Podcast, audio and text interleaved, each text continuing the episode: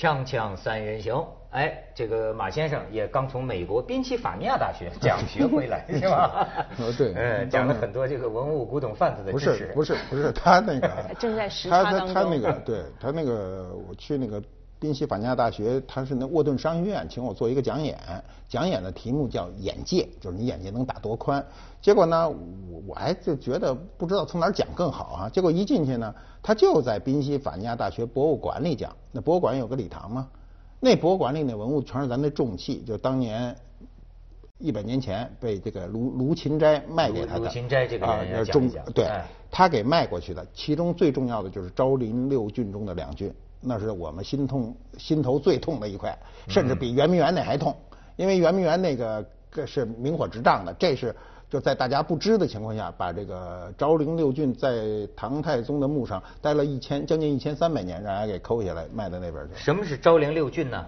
唐太宗李世民他生前骑过的这个战马，都立过战功的，对。所以这个有的战马都有这个历史记载，上面中了箭，对吧？对。对然后呢，唐太宗为了这个纪念他呀，就找这个，据说是找当时的这个大画家阎立本画的本。画，哎还有一个叫阎立德，我不知道是不是阎立本兄弟兄弟兄弟阎立德给嗯。石石刻，嗯。然后就在他的那个陵墓嘛，昭陵。两侧两侧两侧。六匹马，它六匹马呢，现在关键是六匹，它其实当时啊特别损，那东西特大，好几吨重吧，嗯。它得把它打碎了，你嘛那都坏嘛，它把它全是打碎的，打碎的时候把这两个运到美国了，后四个被被我们给截下来，被政府截下来，所以那后四个现在在呃陕西碑林呃碑林博物馆碑林博物馆，我去看了，有修四个复了吗修复了修复，它修复了，它但是你能看出来，你能看出来它是打碎的，而且有两个马，你感觉呢弄得格外的新啊，那个一看 复制品。然后说在哪儿呢？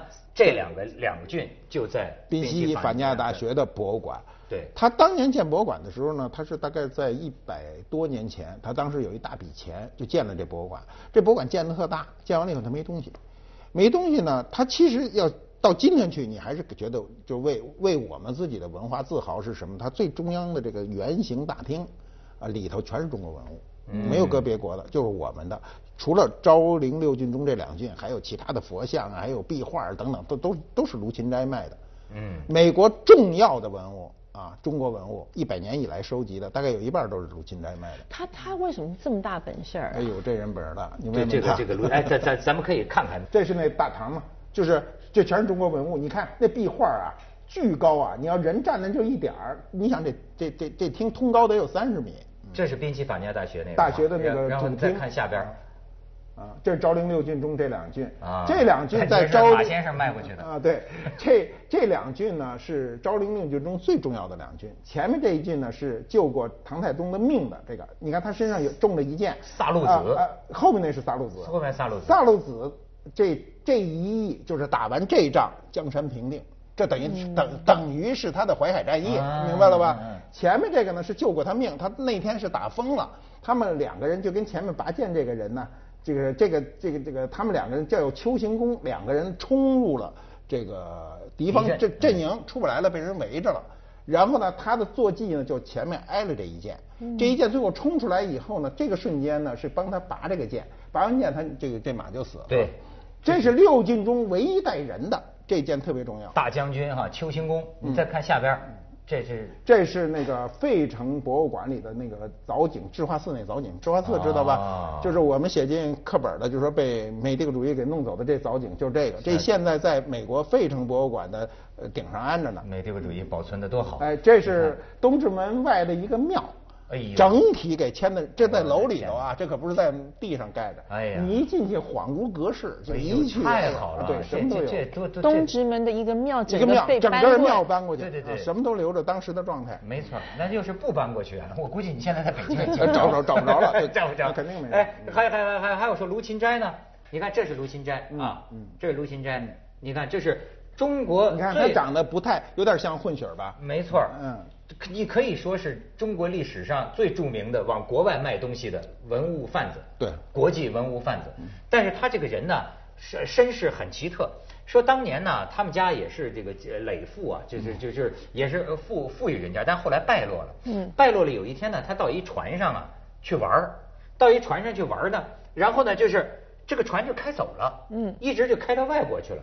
他就跟着这个船到了法国，然后就回不来了。回不来了，就呃在法国街头流浪。后来跑到谁呢？你知道有个人叫张静江，孙中山的那个金主，嗯叫张静江。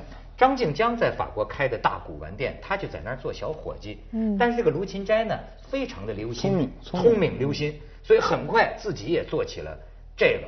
那那到最后，这尤尤尤其是清末民初啊，嗯这卢芹斋就是在纽约，他好像也设这个店呢，对，是吧？在纽约，对，他不在美国设店，他不可能卖给美国大博物馆，他主要是卖博物馆。他在法国，他主要在法国，他法国现在还有他的那个宅子呢，他他其实有他宅子跟个三层楼很大的一个叫什么，跟红楼红楼红楼是吧？红楼红楼。然后呢，他那个跟个小博物馆似的，这人死在法国。所以这个卢芹斋呢，到最后，这祖国人民就觉得他是个耻辱嘛。是不是什么耻辱？他是个文物贩子，他耻辱都都说清了。当时他晚年的时候没有机会回来，他很想回来，回来那那我估计得拿命换，那不是判刑啊，对啊，那都多少国宝就从他手里买全是从他手里出的。我我可不可以问一个稍微低能一点的问题？就是像这些东西是我们中国非常那么重要的文物，难道国际之间没有什么法律，就是说我们是可以把它拿回来，因为它是走私卖出去的嘛？他当时是这样，当时是一个战乱，战乱呢就是战乱的那个那个就是整体的国际形势都不好。我们今天是有公约的啊，今天是有公约，像这种东西现在可能过了追溯期，它没那么容易啊。这个可以追溯，但是没那么容易。你知道卢芹斋这个人，他就有一样，他好像是活了七十八岁，嗯瘫痪在床上，嗯死的时候好像也挺痛苦的。然后呢，他就死前他留下这个绝笔啊，嗯他就说呢。这事儿吧，大概意思吧，就说这事儿我自己也觉得丢人，好像是卖了很多中国的国宝到外国去。嗯他说，但是呢，又有点自傲。嗯他说，但是呢，唯一我可以告慰我自己的是，这些个卖到国外的这些东西，没有一个不是在拍卖市场上用公平的这个价格，这个竞拍就是买来的。那意思，他不是巧取豪夺的。不不不，他哪瞎说？他这东西都是他在中国买的，运出去的。嗯他卖的这个价钱很清晰啊，因为他是卖给这个博物馆嘛。他当年整整一百年，我想起来了，他是一九一四，这不是叫二零一四吗？啊对一百年前，你知道他这俩这这两匹马卖了多少钱吗？卖了十二万五千美金。一百年前，一百年前的十二万五千美金啊，呃多少咱们先不说，说当时那鸡缸杯就值十美金。你知道吗？就当时那些明清的东西都不值钱，就这值钱，十二万五千美金，那时候买个文物就一个美金背不如买俩碗，你知道吗？那时候美金特别值钱，啊，在那种情况下它是暴富的，就就是因为他卖这个所有的大博物馆。但是呢，还有一个就是说，为什么很多东西追溯不回来呢？你知道那天我还看见一个报道，就讲，你知道这两个东西原来在谁那儿吗？他是在这个陕西这边就发现了吧，都运到北京来，就打碎了。打碎了但是这两匹马啊藏在袁世凯那儿，这对是，是他不对袁世凯，的。他不是一手弄的，他不是直接抠下来去卖的，不是，他是在这个呃国内的这个买卖过程中，最终买完运到国外的。所以很多现在中国你去追讨，人家很多人家外国的这个博物馆拿出来的哈，是你们当年中国官方的证明。所以为什么非常难？这也有一个，都合就按说就是当时的合法手续，嗯都是当时的合法手续。那么你你怎么说对，？法律有个词儿叫合法善意获得，就是他最后买的这个人在这个过程中没有瑕疵，前面的事儿他就不追了，就没法追，追不清楚。最近在香港看一个这个春宫展呢、嗯我看到这个作为主题的，反正是最好的这一套，嗯我在底下看到是卢芹斋旧藏，嗯嗯，这个人，这人是浙江人，浙江人很就是很聪明，生你像他英语法语都能说，那时候呢人不像今天，你要说一个人能把这话都说好了也不容易？嗯那时候一个一个没受过什么教育，就凭着天生聪颖去看察言观色，然后呢那时候呢他他每年要往美国跑，那我们现在你从法国往美国弄个飞机票就过去了，那时候全是坐船。很长时间，每年都规划的特别好，人到了货得到，怎么去游说在短期之内卖掉，卖完了以后怎么回去？啊，他他这人是一管理天才，也是一个销售天才，要不然他也做不成这样。没错，嗯现在广美也是管理天才啊，广美开餐馆啊，啊嗯啊，我都不你别知道。你别挤兑我。不是，哎，广美，你现在接触的这个有钱人也挺多的，你觉得他们好收藏的多吗？挺多的，挺多的。对，然后其实好多人也游说我说，哎，你们你你跟你先生，你们是不是应该收点东西？因为我先生是出了名的啥东西都不收的一个人，所以就是收你 不是你收嘛，你收，哈。你收藏就行。我收啊，就是其实刚才讲的那个，我觉得马老师讲一个重点，就是眼界，就是很多东西就是。你不懂，你没有，你没有办法打从心里去爱他的时候，像我到那些大博物馆里面去看那些东西，我也觉得哇，太辉煌，太棒了，太太喜欢了。但是你绝对不会想到我要把那个整个那个庙搬回家。那个我我以前那个华谊兄弟的老板王中军先生，他他家里面就有一个一个门铃啊，就是呃门棱啊，那个叫什么啊？就是一个像像像匾额那样子一个东西，也是从人家安徽老宅子弄来的东西。就是说，我觉得这个不单纯只是财财力，就是说你真的要喜欢你真的要很喜欢，你要用一个最好的环境去保护这些东西，因为从南方运的到北方来的木头，你如果没有好好照顾它的话，它可能几年之后它就坏了开。裂裂了，没错。他就把那些东西，就像刚才那个庙一样，他是把它种在那个家里面，然后而且还在房子里面，就是要很协调。我觉得这是一个非常大的工程。工程，工程。这个像刚才那种庙是不可能的，你搬在家里，那自个儿住着都瘆得慌，那肯定不行。它就是一个公共空间。我们看到的是中国文物这一部分，它还搬了当时的印度神庙，好多其他建筑。对对对对，这个说宾夕法尼亚这个博物馆最大的还是美索不达米尼亚亚的，对，都印度那边，从呃从这个这个整个东方，他当时啊，欧洲人啊，欧洲人最早对西方人的对美国人的印象说，美国人你没文化，你得买点这东西，是吧？说你成一暴发户了，你不买点东西。但是西方人看东方是看不明白的，他认为印度以东全叫东方，所以印度包括埃及一部分，包括中国，包括日本，它就是东方，稀里糊涂啊。只是近一百年，人西方人才能分清楚是怎么回事儿就跟我们看欧洲，刚改革开放，中国人连英法都分不清楚，你知道吗？你哪国人都不重要，就是欧洲人就行了，对不对？没错，这个东西方啊，这个我我我刚才听你们说呀，我有两个联想，一个你就说这个爱哈、我昨天看了一个什么一个挺好的一个纪录片，就是讲这个红酒，就波尔多的酒庄跟这个正在崛起的中国之间的关系。哎，那些波尔多的酒庄的人呐、对中国人呐、他们这个心理很复杂，嗯很复杂，就觉得他们一开始是我们的主要的客户买，现在呢，他们来买我们的酒庄，成了我们主人，成庄主了。成庄主了。而且呢，他们有种，你比如说在香港，我就看呢，一瓶红酒某个年份什么的，一千五百万，拍卖啊，拍卖啊。后来你看这个法国酒庄里的这个人呐、这老头说啊，说我们觉得一种又挺害怕，嗯为什么？因为我们自己知道它不值这个钱啊，它不可能值这个钱，但是你们东方人。就把它弄成弄弄弄成了一个一个一个这个钱，可是你们又知不知道它是什么？哎，他们就就陷入这么一种迷思当中。你比如说，你就说这个爱，他就说酿酒的这个人说说，我觉得什么是爱啊？他说我们现在收的这个葡萄装到车上的时候啊，我看到有一个葡萄稍微有点绿，他说我就把它摘出来。摘下来嗯他说这对最后的这个酒啊毫无影响。嗯他说这就是爱，我就是要。然后你看那老头就讲，这跟咱们的认识不一样。他说一瓶红酒啊，里头有一种信息，它藏着一种信息。他说我就在想，呃，今天的傍晚，可能在伦敦，可能在纽约，有一对男女啊初次约会，也许呢这瓶红酒的质量就决定了他们初次约会的是否成功。哎好哎，他说你这么想，你这个酒怎么能不做的这个这个好上加好呢？那这是这是你们说这个爱，还有一个我就想到他说的一什么呢？就说中国人要那个拉费，其实也不是说咱们土鳖，而是说啊，这个东西方之间的你这个不了解啊，最后你必然就是这样。这一点我发现外国人也能理解。他说你比如说，这就像我们啊去中国餐馆吃饭，嗯他说那么多的菜几百个，我怎么知道点哪个？于是呢，我就只捡我认识的名字，什么咕老肉、扬州炒饭。你看外国人，他说我只会点这几个。他说这些中国人到我们这儿来是一样的。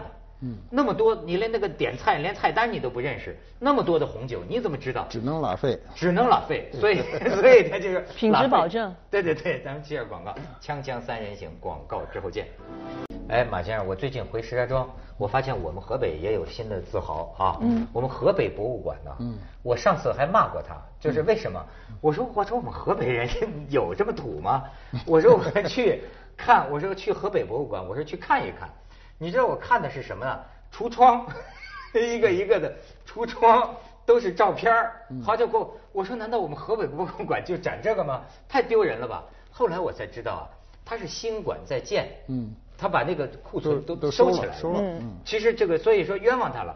他现在这个新馆呢，我你去看过吗？没看。很不错。嗯。真的，我跟你说，尤其是我们这个就是有个曲阳石雕，因为河北最著名的曲阳那儿有个修德寺，北朝北朝的北魏啊，东魏北齐的那个那个石雕。嗯。哎，我认为那个馆弄的。跟上海的那个雕雕塑馆有一拼，有一拼，好看，好看。你你可以看看我们那个就是河北博物馆展出的这种曲阳的石雕，你看它呃现在漂亮。河北地区出土的这东西都可以将近万具。对，你再看下面，而且他选的我觉得真是很多精精品的。你看刚才那个是呃北北北魏的，这是地藏王呃菩萨，你瞧这个，嗯，哎呀漂亮，漂亮吗？这美吗？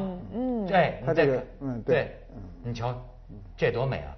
而且他这个这博物馆呐，这个布展条件，你瞧这小神情啊，这就是曲阳修德寺出土了大量的这个北朝的石雕，你看这个是唐啊还是五 代？五代的，五代的，对对对，王楚之墓的。哎，你瞧瞧这玩意儿多生动啊！这是那个呃北魏的那个那个墓，你看那衣服，墓当时的衣服，陶俑，你看这个姿态，嗯嗯，有意思吧？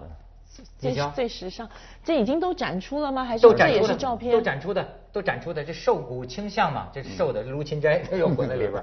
哎，所以我就说这个挺好。对，咱这个这个呃，因为呃呃，这个南北朝时期，北朝的北朝的时候，北方的这个这个佛教重镇呢，都在河北这个现在辖区之内。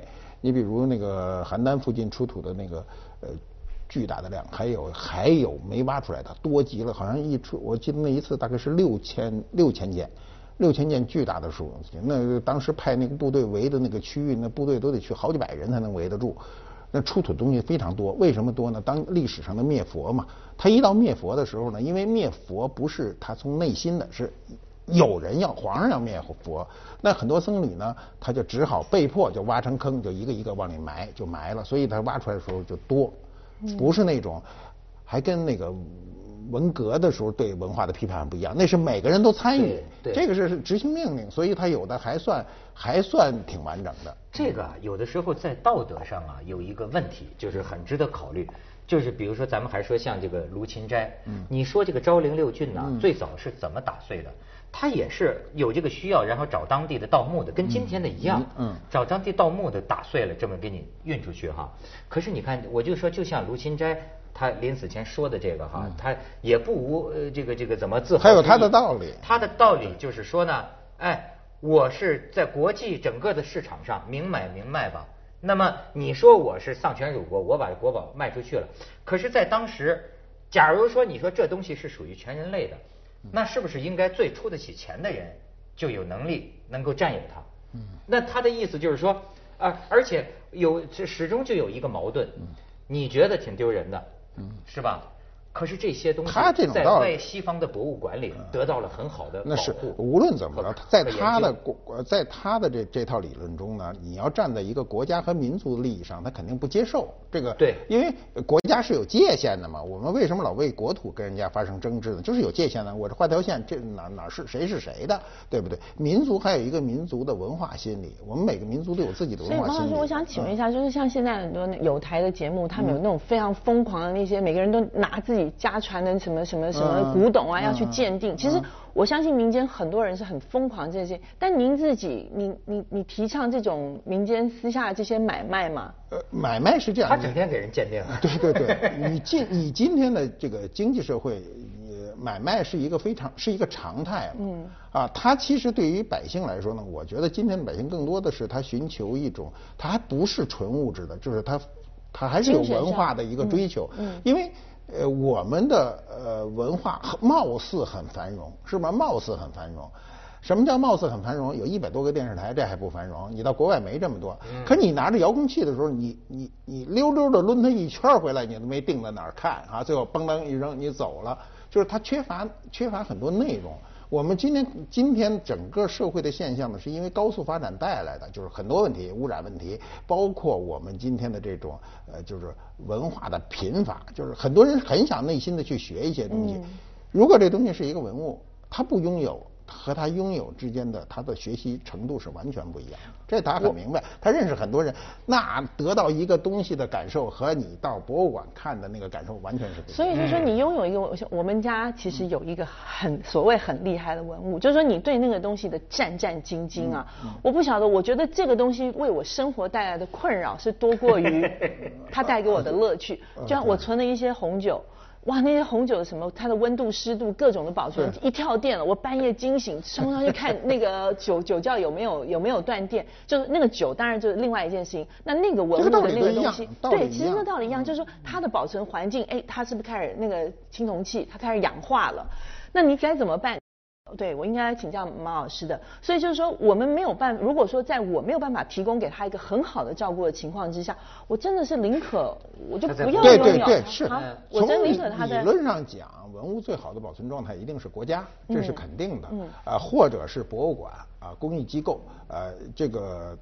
从理论上是这样的，我们看到你包括像美国这样的去的，像包括宾大这个这个这个博物馆，它的状态就保存状态是肯定肯定没有问题的，但是它有一个。说这东西最初是谁的？我们民族的这个心理呢是比较谨慎的。换换句话说了，我们总是觉得东西就是我们的，就是我们的。其实我并不反对中国文物走出去，我们今天也有走出去，我们今天也有大量的文物能走出去做展览，才让西方人了解。接下来为您播出《文明启示录》。真是觉得有的时候啊，就该归于所好，最爱他的人，最不惜性命就给他。